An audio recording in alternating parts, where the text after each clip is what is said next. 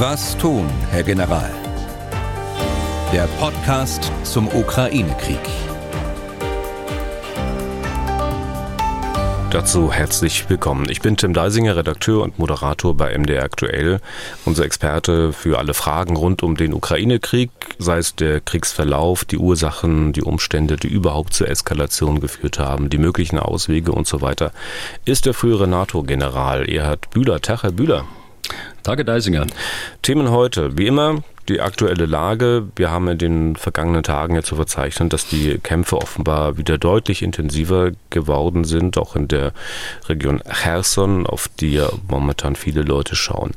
Dann wieder einmal die Frage, wie man rauskommt aus dem Krieg. Ist es wirklich so, dass allein die Ukraine entscheidet, wann sie verhandelt und mit welchen Ergebnissen, so wie es die Bundesregierung jetzt dieser Tage wieder äh, erklärt hat, welche Verantwortung hat der Westen hier?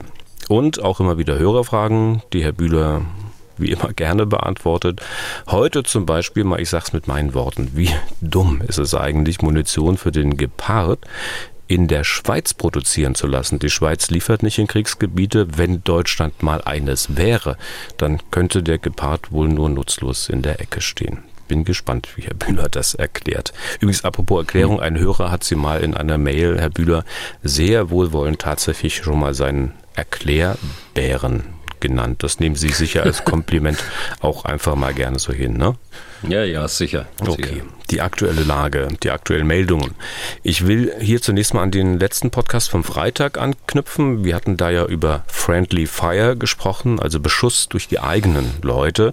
Nun hat das Institute for the Study of War die Aussage des Kommandanten der prorussischen Separatisten in Donetsk veröffentlicht. Kodakowski heißt er wohl. Und der soll erklärt haben, dass Beschuss durch die eigenen Soldaten für bis zu 60 Prozent der russischen Verluste seit Mai verantwortlich sein soll. Bis zu 60 Prozent klingt extrem hoch. Halten Sie das für realistisch? Ja, das ist extrem hoch und äh, das ist natürlich erschreckend. Ähm, einer ist zu viel, äh, der dort Friendly Fire äh, zum Opfer fällt. Aber es zeigt eben, dass ähm, die russische Armee nicht geschlossen auftritt. Wir haben unterschiedliche Gruppierungen. Das sind die Separatisten im Donetsk, das sind die Separatisten in äh, Luhansk mit ihren militärischen Verbänden. Wir haben die Wagner-Gruppe, wir haben äh, die tschetschenische Nationalgarde und wir haben die russische Armee. Und äh, um Friendly Fire verhindern zu können, müssen sie eine klare Führungsstruktur haben, jeder Soldat muss über die Lage informiert sein, auch die Lage seiner Nachbarn, seiner Nachbarsoldaten informiert sein, muss informiert sein über deren Auftrag und muss vor allen Dingen auch Verbindung haben, entweder über Funk oder über andere technische Mittel, äh, dass sowas nicht äh, eintreten kann. Aber man sieht genau an diesem Beispiel, dass diese Einheitlichkeit der Führung ganz offensichtlich nicht da ist. Und ist es nun zu hoch, 60 Prozent, oder ist das, ähm, was, was wäre möglicherweise realistisch? Also da will ich mich nicht auf Zahlen hm. festlegen, aber das ist ähm, ähm, so hoch, äh, dass ich fast nicht dran glauben kann. Okay.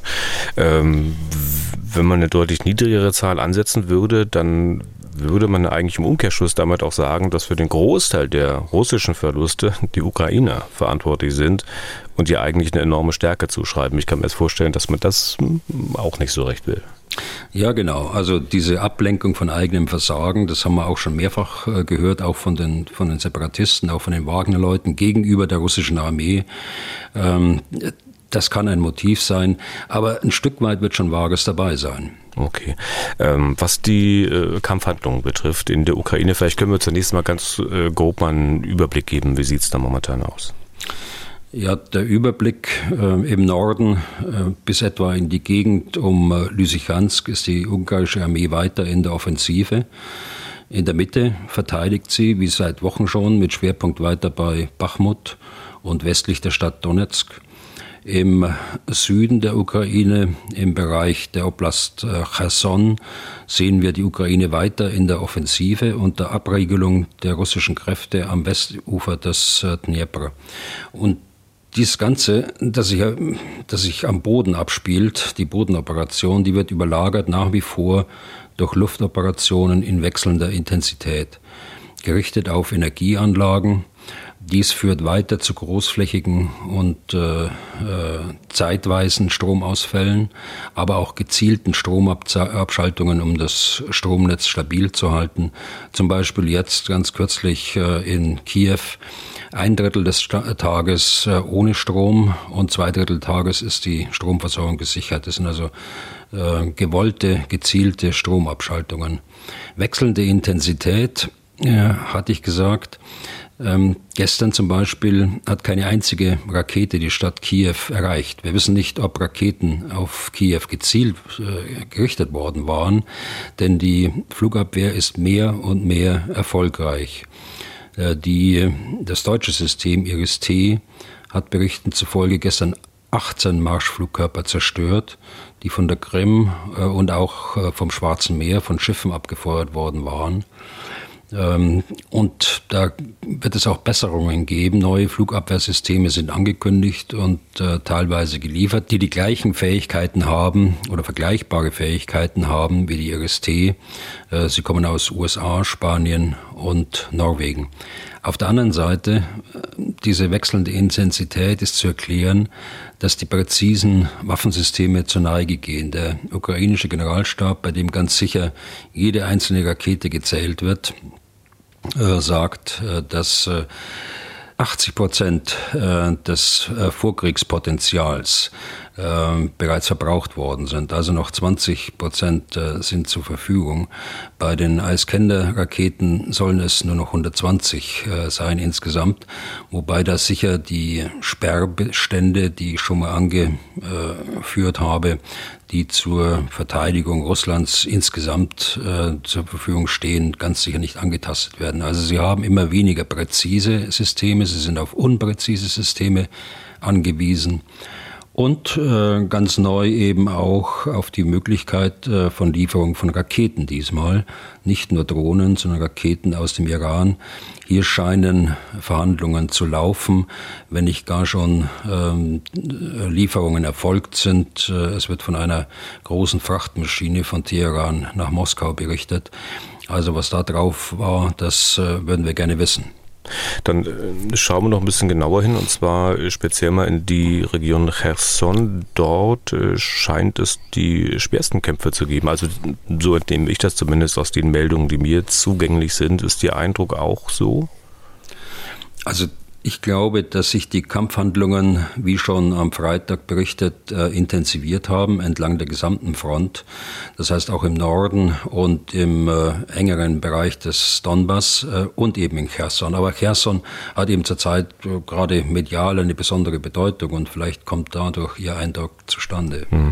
Was passiert denn da eigentlich grundsätzlich in Cherson? Ziehen sich die Russen da tatsächlich auf die Ostseite des Dnepr zurück? Diesen Eindruck konnte man ja zwischenzeitlich gleichzeitig haben? Oder ziehen Sie eigentlich nur das Material zurück, das Sie möglicherweise bei Kämpfen in der Stadt Cherson nicht gebrauchen können? Also Zunächst die äh, organisierten Evakuierungen der Zivilbevölkerung sind gestern offiziell abgeschlossen worden. Das hat äh, der Chef der Besatzungsverwaltung dort unten bekannt gegeben. Man spricht von 70.000 äh, Evakuierten. Die Zahl und auch die Ansage der Besatzungsverwaltung, dass die Evakuierung auf privater Basis fortgesetzt äh, werden müsse, deutet aber darauf hin, dass sich noch viele Zivilisten in Cherson und in der Oblast Cherson insbesondere befinden. Die Russen bauen zurzeit Verteidigungsstellungen um die Stadt Cherson weiter aus, also unmittelbar am Stadtrand, äh, am Flughafen äh, und äh, in den Kerngebieten, ferner weiter nördlich um den Damm bei Novakokowka und noch etwas weiter nördlich, alles am Westufer äh, bei Berislav, äh, also all das, was ich jetzt genannt habe, äh, das liegt am Westufer des äh, Dnjepr. Gleichzeitig baut man aber auch Stellungen auf bereits am Ostufer, unmittelbar am Dnjepr. Äh, das ist äh, ein wichtiges Zeichen, um Ihre Frage beantworten zu können. Die Ukraine hält auf der anderen Seite den Druck auf dem Brückenkopf weiter aufrecht, greift entlang der Frontlinie äh, die verbliebenen Truppen weiter an. Ähm, gleichzeitig geht die Abriegelung weiter mit dem Ziel, die drei Brücken und den Damm weiterhin unbrauchbar zu halten, aber nicht zu zerstören. Und es geht weiter die Abriegelung äh, auch über Angriffe jetzt äh, neu auf Versammlungsräume der russischen Armee. Das heißt, das sind Räume, in denen die äh, Truppenteile zusammengefasst werden und äh, quasi auf, die, auf den Transport über den Dnieper warten. Und um auf Ihre äh, Frage zu antworten, alle militärischen äh, Meldungen deuten darauf hin, dass sie sich zurückziehen. Äh, ich weiß, es gibt auch Spekulationen, das ist ein Riesentäuschungsmanöver, aber darauf deutet eigentlich heute noch nichts hin. Das werden wir erst äh, am Ende sehen können. Sie brauchen bis zum Schluss kampfkräftige Verbände, insbesondere im Bereich der Stadt Cherson und um den Damm herum, um den Abzug geordnet durchführen zu können. Und dieses also auf der einen Seite die Evakuierung und auf der anderen Seite den Ausbau der Stellungen, das äh, mutet so an wie ein Widerspruch, ist es aber nicht, äh, sondern das eine bedingt das andere.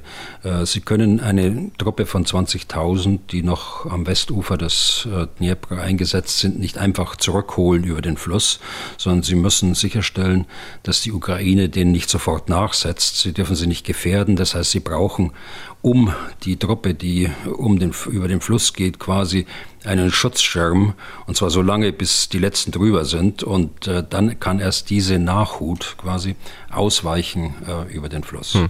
Was ist denn, wenn diese sogenannte Nachhut äh, tausende Mann, äh, russische Soldaten, äh, dieses Gebiet nicht verlassen, wenn die auf der Westseite äh, bleiben. Und es hieß ja immer, haben sie ja auch immer gesagt, die Ukrainer äh, werden nichts tun, äh, wenn da die Stadt sozusagen in große Mitleidenschaft gezogen würde, also die Stadt nicht zerstören. Äh, müssen die sich dann auf Kämpfe in der Stadt einrichten oder wie, wie, wie was passiert dann? Also ich glaube das nicht. Äh, deshalb habe ich ja von dem indirekten Ansatz gesprochen. Abschneiden von der Versorgung. Und ähm, äh, das wirkt ja heute schon. Äh, die äh, Ukraine wird ganz sicher versuchen, möglichst viel Infrastruktur zu schonen, vor allen Dingen die eigene Zivilbevölkerung zu schonen. Und sie wird es sich nicht auf, äh, auf einen Häuserkampf da in Cherson einlassen wenn auch die Russen vielleicht äh, damit äh, spekulieren, dass die Ukrainer das tun. Und gerade das wäre ja ein, äh, ein Fakt dann, der sich auch im Informationsraum äh, gegen die Ukraine richten würde. Und auch das würden sie wahrscheinlich aus diesem Grunde heraus äh, nicht tun. Hm.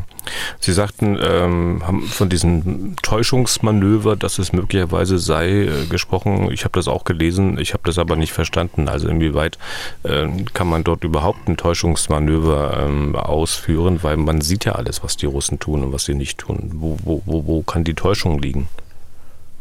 Naja, die, die Russen haben kampfkräftige Verbände dort äh, äh, konzentriert äh, in diesem Brückenkopf. Das sind nicht irgendwelche Separatisten oder Wagner-Leute, sondern das sind kampfkräftige Verbände, die an anderer Stelle abgezogen worden sind.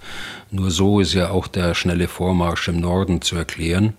Und ähm, äh, ich meine das nicht, äh, dass sie eine Täuschung dort vorhaben, aber es wird halt zunehmend spekuliert dort äh, in manchen Medien, auch von manchen äh, Analysten, dass es so ein Täuschungsmanöver sein könnte. Ich denke, es ist aber nicht der Fall.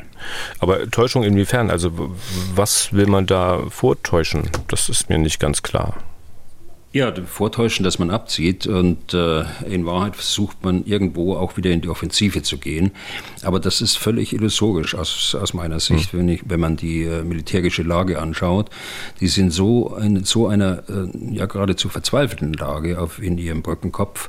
Äh, da kann man nicht äh, äh, ohne weiteres, auch wenn man noch so kampfstarke Verbände hat, irgendwie in die Offensive gehen. Okay, dann haben wir noch. Aber, aber, aber mhm. eins ist auch klar, Herr Deisinger, dieser Aspekt, den darf man nicht vergessen die Russen versuchen natürlich Zeit zu gewinnen.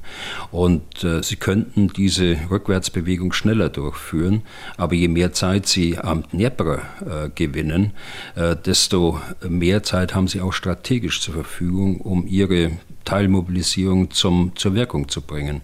Das Gelände östlich dann des äh, Dnepr ist nicht so zur, zur Verteidigung äh, geeignet äh, wie eben dieses starke Geländehindernis äh, des Dnepr. Und äh, von daher mag man äh, versucht sein, da zu spekulieren, ob es dort ein Täuschungsmanöver gibt oder nicht. Dann äh, hat ja schon angesetzt, haben wir noch den Donbass und die Region Kharkiv. Äh, gibt es dort wesentliche Dinge, die da passiert sind, die man unbedingt erwähnen muss? Naja, im, im Norden äh, gibt es den ein oder anderen äh, kleineren Angriff aus äh, Belarus.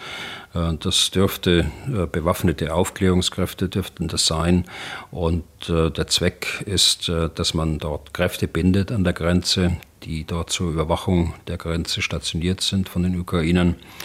Also, dass sie nicht abgezogen werden können und in anderen Frontabschnitten verstärken können. Dann gibt es äh, eine interessante Meldung aus dem, dem Bereich Luhansk und äh, zwar aus Svatowe. Svatowe ist auch der Ort, äh, den wir immer wieder genannt haben, neben äh, Kremina. Äh, dort finden ja die, die heftigsten Kampfhandlungen statt und dort ist auch der ukrainische Schwerpunkt. Äh, dort hat ein, ein ukrainischer Angriff ein gesamtes Bataillon äh, vernichtet, ein gesamtes äh, russisches Bataillon. Man spricht von 500 äh, Soldaten, die dort getötet worden sind. Äh, die, äh, die Meldungen sind auch äh, bestätigt durch Berichten, die durch Millblocker dort gebracht werden, auch aus Russland. Und äh, die Situation im Donbass, weil Sie die angesprochen haben, äh, nach wie vor im Bereich Bachmut und äh, bei Donetsk. Äh, hier haben die Russen äh, kleinere Gewinn Geländegewinne gemacht. Gerade bei äh, Donetsk kam die Meldung ganz jüngst, dass der Flughafen auch wieder in die Hand äh, der Russen äh, gebracht werden konnte.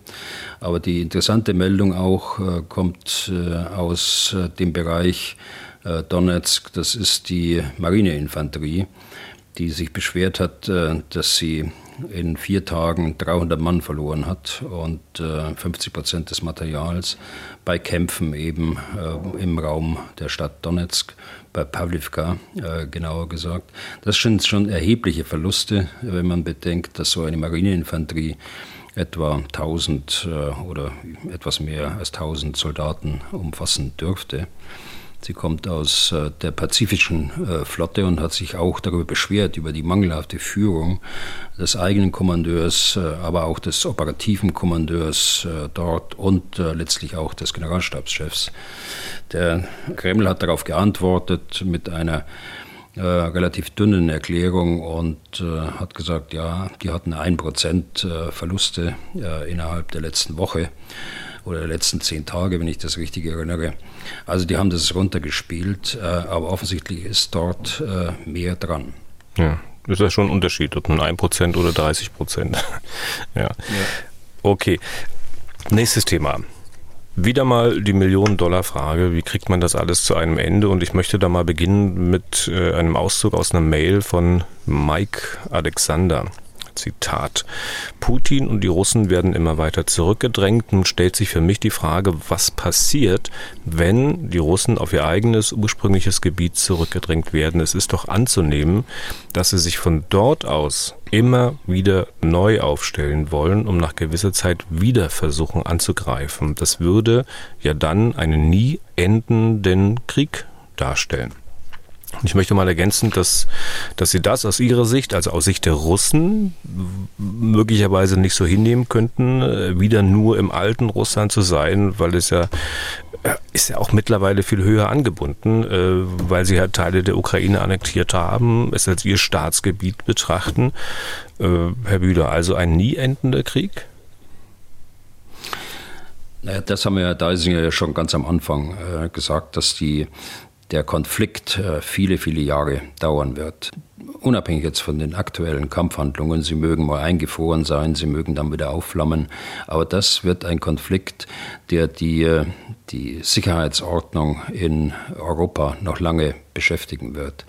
Aber wenn es wirklich so wäre, äh, dass die Ukrainer es schaffen könnten, die Russen auf ihr ursprüngliches, also auf Russland zurückzudrängen, das wäre das Ende des äh, Regime Putins. Das würde er nicht verkraften. Also da, glaube ich, reichten schon äh, kleinere Erfolge der Ukraine, die äh, dieses System zumindest zum Wanken bringen. Aber ein solcher, ein solches Szenar, das würde das System Putin nicht überlegen, denke ich, aus innenpolitischen Gründen heraus in, in Russland.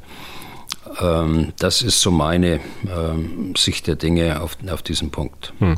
Wenn wir in der Logik von Herrn Alexander versuchen, ein bisschen zu folgen, äh, also die Russen gehen zurück auf ihr eigenes Territorium oder werden zurückgedrängt äh, und versuchen dann immer wieder von neuem und immer wieder von neuem äh, dort zur Kampfhandlung zu kommen, mit den Ukrainern in die Ukraine einzudringen. Hieße ja in dieser Logik, dass man eigentlich auch von Seiten der Ukraine besser mit Verhandlungen beginnen müsste, bevor der letzte Russe das Land verlassen hat, damit man halt zu einer Vereinbarung kommt, die davor bewahrt, dass es so ein ewiger Krieg wird. Ja, oder äh, man muss eben sehen, dass man diesen Krieg auch militärisch gewinnt, dass man das System Putin zum, zum Einsturz bringt und äh, dann hofft natürlich, dass man mit einer Neuordnung dann äh, bessere Ausgangsbedingungen hat für eine Friedenslösung. Aber das ist überhaupt nicht absehbar, das ist überhaupt nicht äh, auf, dem, auf dem Tablett. Aber was Sie jetzt sagen, ist, äh, dass wir jetzt äh, mit Verhandlungen praktisch beginnen müssten, damit der Krieg nicht zu lange dauert. Das ist, äh, so habe ich Sie jetzt verstanden. Hm. Die ähm, Ukraine will ja aktuell nicht verhandeln, äh, solange nicht die Russen allesamt das Land verlassen haben. Man gibt sich da kämpferisch, die Russen besiegen zu können. Äh, wenn wir mal versuchen, das ganz sachlich zu analysieren, was, äh, was spricht denn da wirklich dafür, dass das der Ukraine wirklich gelingen kann? Also das sind zunächst die Waffenlieferungen aus dem Westen. Äh, ohne die Waffenlieferungen aus dem Westen würde die Ukraine das äh, nicht im Leben äh, äh gewährleisten können, äh, dass sie einen solchen Erfolg, einen solchen militärischen Erfolg äh, auch nur annähernd erzielt. das Zweite, was dafür spricht, ist der Wille, das Land zu verteidigen nicht nur der Soldaten, sondern auch der Bevölkerung, also die Moral der Bevölkerung und der Armee. Äh, die gute militärische, auch operative Führung der, der Ukraine, äh, die gute Ausbildung, die wir immer gesehen haben, äh, auch die Geduld, nicht die eigenen Kräfte einfach zu opfern, um es nicht drastisch zu sagen, zu verheizen, sondern langsam auch vorzugehen und ja, bedächtig auch vorzugehen. So nehme ich das jedenfalls wahr. Und dann äh, ist es nicht nur eine militärische Frage, sondern das ist auch eine Frage des Wirkens der Sanktionen. Und da bin ich jetzt nun kein Experte, aber alle Experten, die äh, dieses Feld beackern, sagen ja, dass die eigentliche Wirkung der Sanktionen noch kommt, noch härter kommt, als sie jetzt schon da sind. Ja, und äh, dann die, die Unterstützung der Ukraine in jeder Beziehung, politisch, äh, wirtschaftlich, äh, finanziell, humanitär.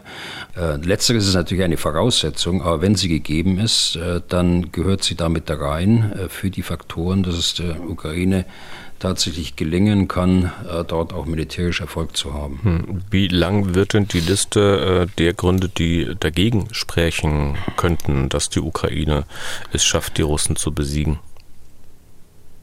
Also äh, die ist äh, relativ kurz, äh, glaube ich, aber hat es natürlich in sich, äh, in, den, in den einzelnen äh, Facetten dann. Ich glaube, je länger es dauert, äh, je länger dieser Krieg, dieser aktuelle Krieg jetzt dauert, unabhängig von, der, von, der, von dem Konflikt, von der Länge des Konflikts insgesamt, aber je länger die Kriegshandlungen jetzt dauern, desto mehr kann Russland auf seine äh, strategischen Ressourcen äh, zurückgreifen. Und äh, da machen wir uns nichts vor. Das ist, wir haben es auf der einen Seite mit der Ukraine zu tun, mit äh, circa äh, gut 30 Millionen Einwohnern, die noch verblieben sind in der, in der Ukraine. Und wir haben auf der anderen Seite äh, Russland, äh, dieses Riesenreich mit 140 Millionen Einwohnern, die natürlich gerade im personellen Sektor viel mehr tun könnten, als sie bisher getan haben und ähm, äh, wenn äh, besser organisiert, äh, sie dann auch zur, zur Wirkung bringen könnten irgendwann mal, wobei das nicht kurzfristig passiert, sondern längerfristig. Und insofern äh, spielt diese Länge des, äh, des Krieges einfach Putin in die Hände. Und das Gleiche trifft zu, dass äh, für das Material, das irgendwo noch eingelagert ist in dem Riesenland, militärisches Material, das aber vorbereitet werden muss und ganz sicher nicht in dem Zustand ist, dass es sofort verwendet werden werden kann. Und damit ist die Liste schon abgeschlossen? Was die Gründe naja, betrifft, gut, äh, die dagegen sprechen, dass die Ukrainer gewinnen können? Was äh, spricht denn aus Ihrer Sicht dagegen? Nö, ich, es war einfach nur eine Frage. Also Sie sind der, der Experte sozusagen. Ne? Naja, ich, aber, aber das sind ja viele Facetten mit dabei. Das ist mhm. eine, eine Überschrift. Ähm, die, Russland hat strategische Ressourcen, die noch nicht eingesetzt sind. Äh, Russland kann äh, mit der Mobilmachung, mit der, äh, nicht nur Teilmobilmachung, sondern mit der Mobilmachung noch mehr erreichen, als sie bisher erreichen, äh, erreicht hat und erreichen konnte. Äh, sie machen das nicht aus innenpolitischen Gründen. Äh, das hat auch seine, seine Nachteile. Ob sie es tatsächlich irgendwann machen, äh, weiß man eben auch nicht. Aber was wir wissen ist, dass von, aus strategischer Sicht Russland natürlich von seiner, von seiner Wirtschaftskraft, von seiner ähm, militärischen Kraft überlegen ist. Äh, da darf man die russische Armee insgesamt nicht, äh, nicht unterschätzen. Hm. Aber vielleicht kann ich Ihre Frage an mich trotzdem versuchen, ein bisschen zu beantworten, indem ich einfach mal versuche oder mal gucke, ähm, Meldungen der letzten Tage nehme und äh, schaue, ob aus der ersten Liste, nämlich der Gründe, die für einen Sieg der Ukraine sprechen, ob man da nicht vielleicht sogar ein paar Gründe streichen muss. Ähm, der Wille, die Ukraine zu unterstützen, ist ja ganz wichtig. Sie haben ja gesagt, ohne die Hilfe des Westens geht eigentlich gar nichts. Ähm, dieser Wille scheint aber ja offenbar bei einigen westlichen Staaten zu schwinden. Das sagen ja die Amerikaner ganz offen. Und die US-Administration ermuntert deswegen ja die Ukraine Verhandlungsbereitschaft zu zeigen. Heißt, man scheint offenbar auch bei den Amerikanern daran zu zweifeln, dass es die Ukraine in einem Zeitfenster schafft, ähm, der für Unterstützer akzeptabel erscheint, oder? Hm. Also ich sehe im Moment noch keine Anzeichen, dass der Wille nicht mehr da ist, die Ukraine zu unterstützen aus dem Westen heraus. Meine, Sie äh, bringen den Punkt, äh, der in der Washington Post äh, ausgebracht worden ist. Hier hat ein ungenannter Beamter gesagt, die US-Regierung ähm, äh, drängt die ukrainische Regierung mit Blick auf Friedens- Friedensverhandlungen äh, die Rhetorik anzupassen. Ähm, möglicherweise nicht die Substanz, aber die, die Rhetorik. Also Verhandlungen mit Putin sollten nicht mehr kategorisch ausgeschlossen werden. Äh, und man fürchtet eben genau das, was Sie gesagt haben, äh, dass ähm, bei, bei manchen Nationen in Europa der Wille äh, mittelfristig nicht mehr so da ist, äh, wie er heute noch da ist. So, nun wissen wir nicht, ist das ein, eine autorisierte Aussage, ist das ein Hintergrundgespräch gewesen, das äh, von der Administration, wie Sie es genannt haben, autorisiert worden ist, oder ob das ein Beamter war, der in eigener Zuständigkeit seine persönliche Meinung gesagt hat. Fakten gibt es dafür noch nicht, aber natürlich äh, kann man mit ein bisschen Nachdenken äh, zu einer solchen Situation kommen. Und wir sehen es ja bei uns im Land selbst, äh, dass wir doch äh, einige Leute haben, äh, die dort anderer Auffassung sind äh, als, als wir beide und die Mehrheit noch im Land. Und das kann natürlich kippen, wenn die wirtschaftliche Lage, wenn die Energielage sich verschlechtert den Winter über. Und unter diesem Gesichtspunkt äh, sehe ich diesen Artikel in der Washington Post und die Aussage dieses Unbekannten, ob autorisiert oder nicht. Hm. Wir können es aber noch ein bisschen konkreter machen. Ähm, Sie haben es ja angedeutet, das kostet alles Geld. Kostet alles Geld, das die Menschen in den westlichen Staaten bezahlen müssen. Und offenbar ist ja selbst bei den Amerikanern nicht so klar, dass sie das wirklich bis Ultimo machen wollen. Nur mal als kleiner Beleg. Äh, Elon Musk Der schaltet einfach so mal 1300 Starlink-Terminals in der Ukraine ab. Über die kommt man dort ins Internet, das nutzt die Armee für Kommunikation und hat vor kurzer Zeit ja auch schon mal laut geklagt, wie schlimm es ist, diese Zugänge halt nicht mehr zu haben, als es da vor Wochen schon mal Probleme gab. Nun ist es wohl so, dass Musk wissen will, woher das Geld äh, für den Betrieb dieser Technik in Zukunft kommen soll ziemlich klar, dass die Amerikaner das letztlich bezahlen werden, aber noch zieren sie sich. Man ist da in Verhandlungen bislang nicht übereingekommen. Also sagt dann Musk, ne, dann demonstriere ich mal meine Stärke und schalte ab. Also wenn Unterstützung so flöten geht, dann ist das doch auch ziemlich gefährlich. Ja, das ist gefährlich. Wobei äh, ich noch nicht gehört habe, dass tatsächlich äh, dort Teile abgeschaltet worden sind. Aber er hat sich ans Verteidigungsministerium gewandt, das ist richtig, und hat äh, darum gebeten, äh, dass ähm, dort diese Unterstützung von ihm künftig auch bezahlt wird. Ich kenne jetzt den Ausgang dieser Diskussion nicht. Ich weiß aber schon, dass die, die ähm, äh, Starlink-Verbindungen äh, wichtig sind, nicht durch für die Bevölkerung, wie Sie gesagt haben, sondern eben auch für das Militär. Und es gibt äh, auch zunehmend Meldungen, dass diese Starlink-Verbindungen dann eben nicht mehr funktionieren, wenn äh, die, der Angriff weiter nach vorne getragen wird. Also hier gibt es auch Befürchtungen auf der ukrainischen Seite. Aber jetzt sind wir schon viel zu sehr eigentlich im, im Starlink-Problem äh, mit drin. Aber äh, es, ist ein, es ist ein gutes Beispiel einfach dafür, dass finanzielle Mittel aufgebracht werden und äh, dass äh, der, der Musk das nicht äh, immer aus der Kasse seiner Firmen äh, zahlen will und wahrscheinlich auch kann, sondern dass er auch die Amerikaner fordert. Und wir stehen ja vor den Wahlen äh, heute am 8. 11. Äh, vor den Kongresswahlen in, in Amerika. Und wir werden sehen, wie sich das entwickelt, äh, abhängig von den, von den äh, Wahlergebnissen. Wobei ich zuversichtlich bin, dass die Amerikaner weiterhin bei der Unterstützung der Ukraine bleiben. Mhm. Aber wohlwissend um mögliche Bedenken, auch um diese einzelnen Fälle wie jetzt mit Starlink, hat ja ähm, beispielsweise die Bundesregierung gestern wieder erklärt, dass die Ukraine ganz allein entscheidet, wann sie mit den Russen verhandeln will. Ähm, war ganz ehrlich, Herr Bühler, das klingt gut, aber ist es nicht ziemlicher Kokolores, also in Anbetracht der Abhängigkeiten der Ukraine vom Westen? Das kann doch aufgrund dieser Konstellation schon ganz prinzipiell nicht gelten. Mal kurz folgender Gedankengang. Maximalforderungen der Ukraine an Russland ne, lösen letztlich auch Maximalforderungen der Ukraine an den Westen aus bezüglich militärischer Unterstützung, weil man ja die Russen erst aus dem ganzen Land vertreiben muss und die Russen nicht freiwillig gehen werden.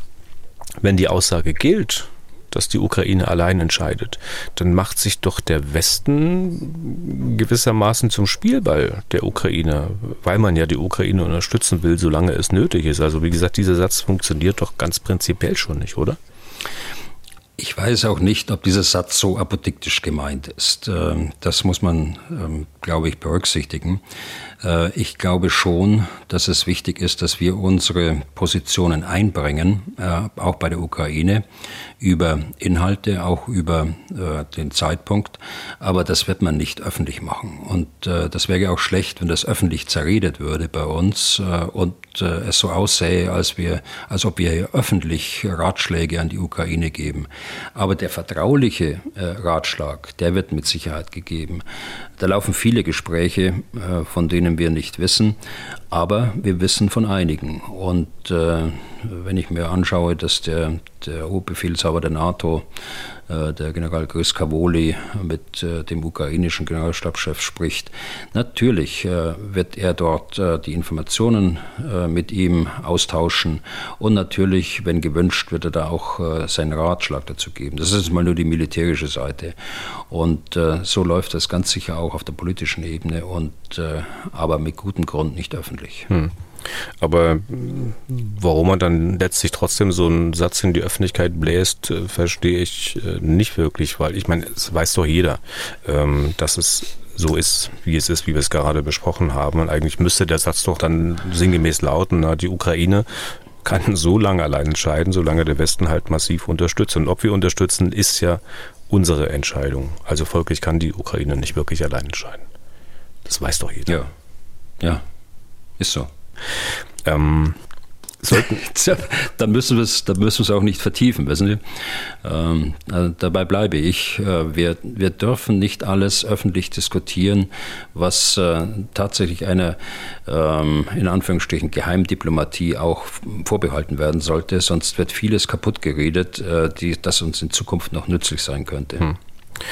Dann mal sehen, was Sie mit der Maßgabe ähm, zu meinen nächsten Fragen sagen. Das wird jetzt auch nicht einfach. Ähm, sollten wir bei der ganzen Debatte nicht auch mal drüber reden, also welche Beweggründe der russischen Führung man tatsächlich als realer nimmt, also um besser zu wissen, wie man zu einem Frieden kommt. Also sind es bei den Russen tatsächlich imperiale Bestrebungen, oder ist das etwas, das wir hineinlegen? Ist es tatsächlich der Versuch, die Ukraine von der Landkarte zu taken? Ist es tatsächlich der Wille der Russen, nach der Ukraine beispielsweise nach dem Baltikum zu greifen? Oder sind es ganz andere Dinge, die Russland vor dem Krieg gefordert hat, gefordert auch auf höchster politischer Ebene, sprich im Kern eigentlich die Neutralität des Landes? Ja, äh, ich meine, wenn das so wäre, äh, dann äh, würden wir schon Friedensverhandlungen sehen im Augenblick. Denn das war ja das Angebot, das von der Ukraine kam. Wir löschen den, den Anspruch oder die Ambition, der NATO beizutreten aus unserer Verfassung, was Zelensky ja nicht alleine machen kann, aber er hätte das befürwortet und er hätte es auf den Weg gebracht. Das war ja das Angebot an Russland bereits im Februar, März diesen Jahres. Und ich glaube, man war doch eigentlich fast so weit, äh, russische und ukrainische Verhandlungsteams, dass man sich da äh, in wesentlichen Punkten äh, sogar schon geeinigt hatte. Letztlich ist diese Einigung dann aber nie unterschrieben worden und nicht weiter verfolgt worden. Und dann muss man doch mal nachfragen, warum das passiert ist.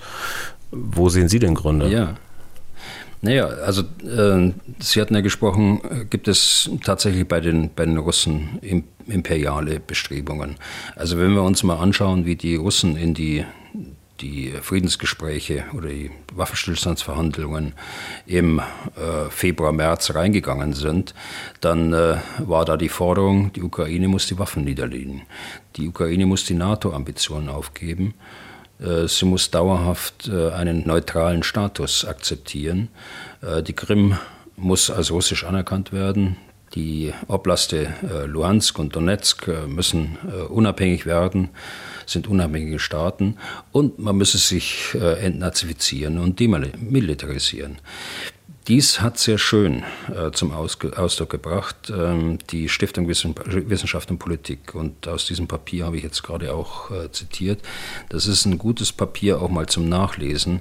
Äh, nur äh, nicht, um, nicht sehr umfangreich, aber äh, gut nachzulesen, von Sabine Fischer geschrieben.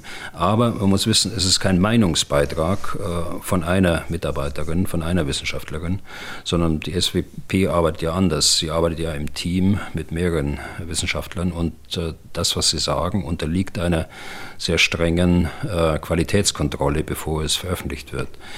Und äh, wenn ich dem, äh, das beendet jetzt mein Hinweis auf die, auf die Stiftung Wissenschaft und Politik, aber wenn man dem gegenüberhält, äh, was die Russen dort gefordert haben, äh, dann hat die Ukraine, wie gerade schon mal gesagt, angeboten, die NATO-Ambition aufzugeben. Sie hat aber ja, sie hat Statusverhandlungen über die Krim angeboten.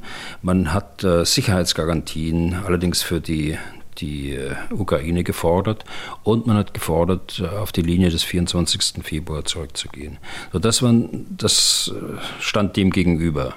Und äh, diese, diese Waffenstillstandsverhandlungen wurden äh, besprochen und auch niedergelegt äh, in einem Kommuniqué in Istanbul, wie Sie richtig sagen, am, am 29. März diesen Jahres. Und äh, einen Tag später brach Putin die, äh, die Verhandlungen ab. Äh, die Zeit sei noch nicht reif für eine Waffenruhe äh, oder ein Treffen mit Zelensky. Wir erinnern uns, dass Zelensky zu dieser Zeit immer wieder äh, Putin aufgefordert hat, äh, an den Verhandlungstisch zu kommen. Und mit diesem Tag, 30. März, hat er das alles abgelehnt. Mhm. Ähm, es gibt ja eine Lesart der Dinge, die ein bisschen anders äh, klingt als die, die Sie gerade ähm, genannt haben und die man auch meist in der aktiven Politik präsentiert bekommt. Ich will die mal kurz einführen. Also ursprünglich auch mal als Hinweis an uns herangetragen von einem Hörer, und zwar von Klaus-Peter Kostak. Ähm, jetzt die Lesart, da gibt es einen früheren UN-Diplomaten, Michael von der Schulenburg. Wenn man seine Vita liest, äh, hat übrigens auch einen eigenen Blog, äh, da kann man das alles nachlesen, dann sieht man, der Mann hat wahnsinnig viele Erfahrung beim Lösen von internationalen Konflikten. Der Mann hat immer noch viele Kontakte und natürlich auch massig Erfahrung beim Bewerten diplomatischer Prozesse. Ich glaube, er war sogar mal Vize-Generalsekretär, wenn ich mich nicht irre. Und der meint Folgendes. Ich sage es mit meinen Worten. Letztlich hat die NATO die schon fast Einigung torpediert. Kurz vor der vielleicht Unterzeichnung eines Vertrages äh, habe es einen NATO-Gipfel gegeben, einen Sondergipfel, auf dem habe man die, Verteidig die, die Verhandlungsanstrengungen eigentlich mit keinem Blick gewürdigt, sondern gefordert, dass sich die Russen vollständig aus der Ukraine zurückziehen. Diese Forderung, die hatte bis zu diesem Zeitpunkt die Ukraine gar nicht aufgemacht. Die NATO-Beschlüsse von damals ähm, vornehmlich auf Betreiben der USA und Großbritanniens, also zweier Hauptunterstützer der Ukraine. Ja, und dann ist alles andere Geschichte, nichts unterschrieben. Stattdessen hat dann auch die Ukraine die Forderung gestellt, dass die Russen erstmal vollständig aus der Ukraine verschwinden müssen, bevor man weiter redet. Ähm, dass diese Lesart, wenn, so wie ich es jetzt mittlerweile kenne, nehme ich mal an, dass sie die nicht zumindest gleich vom Tisch wischen, auch wenn es nicht ihre ist, oder? Nein, das, das will ich gar nicht tun. Das ist ein, ein Meinungsbeitrag. Das ist jetzt äh, nicht wie das, was ich gerade zitiert habe, eine wissenschaftliche Ausarbeitung. Es ist ein, ein Meinungsbeitrag eines erfahrenen Diplomaten, der äh, Jahrzehnte bei den Vereinten Nationen gedient hat, nicht bis in die Ebene des Vize-Generalsekretärs, äh, sondern auf der Ebene des Assistant Secretary General. Äh, das ist so eine Ebene äh, vergleichbar, zwei bis drei Sterne äh, General äh, Zivil, also ins, ins Militärische übersetzt. Und hat sicher viel Erfahrung in, der dritten Welt, kommt aber aus einer, aus einer äh, Welt, er ist Jahrgang 1948, die äh, eben geprägt war durch eine Partnerschaft mit Russland und äh, nicht eine Konfrontation äh, mit Russland, wie wir sie seit 2014 erleben und nicht erst seit äh, 2022. Aber dennoch, ich will das gar nicht in Abrede stellen, seine ganz große Erfahrung und auch seine, sein, viele seiner Aussagen kann ich unterschreiben. Aber in dem Fall glaube ich, irrt er. Ich halte diese Verknüpfung des Treffens der NATO-Regierungschefs, das war am 24. Äh, März, bevor äh, in, in Istanbul die Verhandlungen auf der Ebene der Außenminister stattgefunden haben. Hier sind die Regierungschefs zu einer Sondersitzung zusammengekommen und der Putin selbst hat dann erst im Nachgang zu diesem Treffen die, die Verhandlungen abgebrochen. Es war also nicht die NATO, die das verhindert hat, äh, sondern es ist von Putin ausgegangen. Und das muss man ein, ein, einfach sehen. Und es gibt andere äh, Dinge, da bin ich auch skeptisch. Ähm, zum Beispiel diese Weiter, das Weitertragen der Einkreisungstheorie von Russland durch die NATO. Das stimmt ja schon nicht, wenn man auf die Karte schaut äh, mit der Einkreisung. Und äh, das hatte ich auch schon wiederholt gesagt. Äh, Putin weiß ganz genau, dass ein Bündnis von 30 souveränen Staaten keine Bedrohung äh, darstellen kann. Und äh, einige Staaten wie Deutschland haben auch äh, das Verbot des Angriffskrieges in ihrer Verfassung bei uns im Grundgesetz verankert. Also es gibt keine militärische und es gab keine militärische Bedrohung für Russland. Und deshalb halte ich dieses Argument einfach für falsch. Aber Russland ist ja nicht verpflichtet, äh, den Beteuerungen des Westens zu glauben. Genauso wie der Westen nicht verpflichtet ist, den Beteuerungen Russlands zu glauben und es auch nicht tut.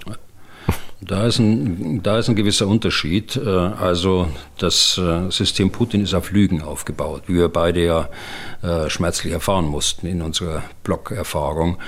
Das haben wir ja häufiger kommentiert. Und es ist ein Unterschied, ob da 30 souveräne Staaten da sind. Da lässt sich auch, die 30 Staaten sind so souverän, ähm, dass sie sich auch von einer Nation nicht irgendwelche Vorschriften machen lassen.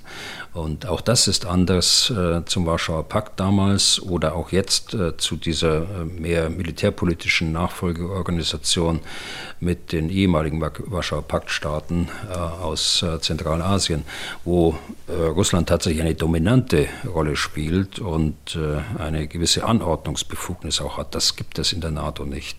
In der NATO ist jedes Land gleich, egal wie groß es ist. Natürlich hat Amerika ein bestimmtes Gewicht. Aber wenn es äh, darum geht, die Stimme äh, dann abzugeben zu einem bestimmten Thema, habt sie auch nur ein, eine Stimme, genauso wie Slowenien oder wie äh, Deutschland oder wie äh, Großbritannien. Und deshalb wird in der, in der NATO um Kompromisse gerungen. Und äh, das, diese äh, Erfahrung muss man einfach äh, mal gemacht haben. Man muss es mal miterlebt haben, wie da um Kommuniqués äh, gerungen wird. Und äh, zu glauben, dass irgendwie die NATO einen Beschluss fassen könnte, der eine Bedrohung für Russland sein könnte, das ist einfach irreal und absurd. Die, und das weiß, das weiß der Putin ganz genau. Der, die beobachten sehr genau, was die NATO tut gut, militärisch, aber auch politisch. Sie waren ja auch lang genug im NATO-Hauptquartier mit äh, einem Botschafter, mit einem größeren Stab vertreten und äh, konnten sich ja selbst äh, ein Bild davon machen. Hm. Ähm ich will Sie nur eine Sekunde noch weiter quälen, ähm, wenn ich darf. Auch wenn äh, lassen Sie uns mal annehmen. Lassen Sie uns mal annehmen, ähm, äh, dass es so gewesen ist, wie Herr von der Schulenburg sagt, auch wenn Ihnen das vielleicht äh, schwerfällt. Und dann würde immer noch eine Erklärungsmöglichkeit anbieten, habe ich auch mal gelesen. Was wäre denn gewesen, wenn die NATO, also inklusive USA, dieses Verhandlungsergebnis äh, zwischen Ukrainern und Russen tatsächlich begrüßt hätte? Das hat ja der NATO-Gipfel nicht getan. Da hat man, man hat ja nicht gesagt, das ist toll, was ihr alles gemacht habt und so weiter und so fort. Also Neutralität und so weiter dann hätten sich doch die Russen als Sieger fühlen können. Dann hätte man sich fragen können, na, mein Gott, konnte man das nicht aushandeln, bevor es zum Krieg kommt? Und manch einer hätte dann vielleicht auch fragen können, ob der Westen damit nicht sogar eine Mitschuld am Krieg hat, weil man eben wohl doch nicht alles getan hatte, um ihn zu verhindern. Ähm, das durfte natürlich nicht sein, also musste der NATO-Gipfel sich letztlich so positionieren, wie es getan hat. Äh, was halten Sie von der Möglichkeit? Also wir müssen aufpassen, dass wir jetzt nicht in die Faktenfalle äh, rein, rein tappen. Äh, der, der NATO, äh, die NATO-Sondersitzung, das war nicht der NATO-Gipfel, sondern eine Sondersitzung auf der Ebene der, äh, der Regierungschefs, eine Sondersitzung des äh, Nordatlantischen Rates, hat am 24. März stattgefunden. Die Ergebnisse äh, von, von Istanbul am 29. März konnten noch gar nicht begrüßt werden. Also noch, nur noch mal zur Einordnung der, der ähm, Zusammenhänge dort, auch in zeitlicher Hinsicht. Aber natürlich äh, haben Sie recht, äh, die, die NATO äh, hat ja auch einen Gipfel in Madrid gehabt zu einem späteren Zeitpunkt. Aber, ja, aber es war doch zu dem Zeitpunkt, kann, ganz kurz, es war doch zu dem Zeitpunkt des, äh, dieses Treffens, des NATO-Treffens, äh, bekannt, dass die Russen und die Ukrainer sich da angenähert haben, dass es einen 15-Punkte-Plan gegeben hat. Und äh, diese Verhandlung, den Fortgang der Verhandlungen hätte man doch auf diesem NATO-Treffen würdigen können, oder? Ja, hätte man würdigen können, hat man nicht gemacht. Man wollte sich ganz offensichtlich nicht äh, in, die, in die Verhandlungen mit einmischen. Mhm. Sie waren ja schwierig genug. Also so würde ich das erklären. Ich würde da keinen keine weiteren äh, Absichten da unterstellen wollen. Äh, das ist, ist schon so, dass äh, von, von, den zeitlichen Abläufen her äh, man das Ergebnis tatsächlich abwarten wollte und diesen Prozess nicht stören wollte, der Tage später erst dann äh, zum Ende gekommen ist und dann am, am Folgetag eben von Putin abgelehnt worden ist. Also schweres Thema. Ähm, die Wahrheit werden wir beide wohl nicht mehr erfahren. Ähm, aber vielleicht diejenigen, die dann in 50 Jahren auf diesen Krieg zurückschauen, vielleicht stellt sich ja dann auch raus, dass alles so war, wie Sie sagen. Ähm, vielleicht auch nicht. Keiner weiß. Wir werden es. sehen. Ich sagte gerade, wir werden es wahrscheinlich nicht mehr sehen. Also wir, wir, wir wahrscheinlich nicht mehr erleben. Okay. Herr Bühler, ähm, noch einige Hörerfragen. Ähm, die erste rutscht mal wieder in unsere Rubrik mit Begriffserklärungen. Urs Prochnow schreibt folgendes. Mich würde interessieren, was eigentlich unter den Einheitenkategorien, insbesondere einer Division, einem Regiment, einem Korps, einer Brigade und einem Bataillon zu verstehen ist.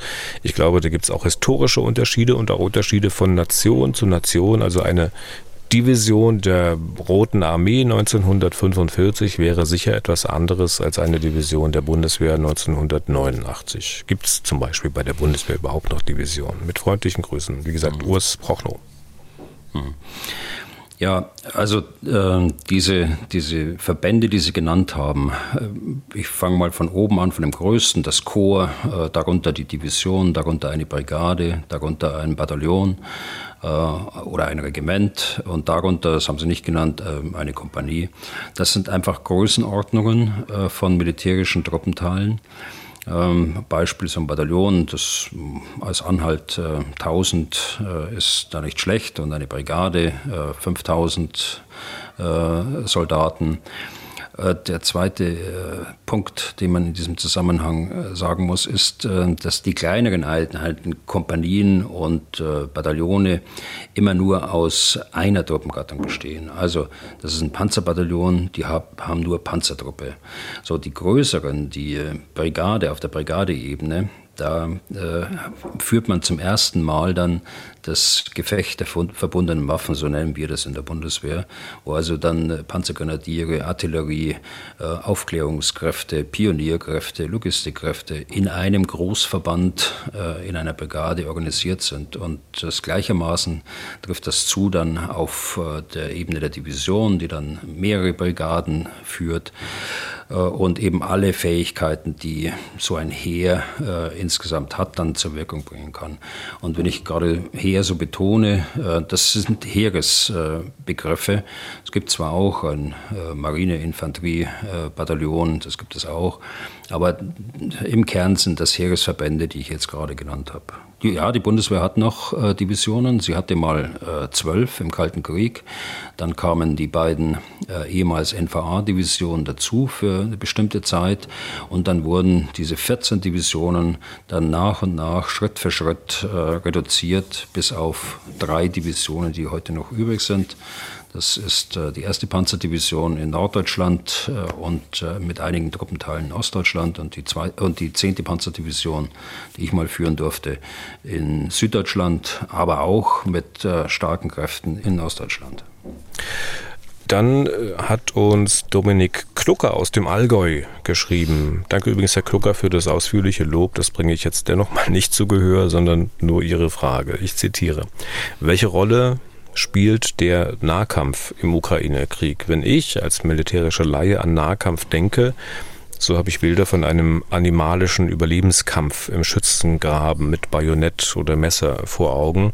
Unweigerlich werde ich an Szenen aus Erich Maria Remarques Im Westen nichts Neues erinnert. Entspricht dieses Bild noch der Realität eines Krieges im 21. Jahrhundert. Vielen Dank und beste Grüße. Und kurze Anmerkung noch von mir, wer jetzt nicht genau weiß, woran sich Herr Klucker da erinnert fühlt, der kann klar das Buch lesen, aber der kann sich auch die hochgelobte deutsche Verfilmung des Buchs anschauen. Netflix hat, glaube ich, den Film seit Oktober im Programm im Westen nichts Neues. Das kurz nur nebenbei.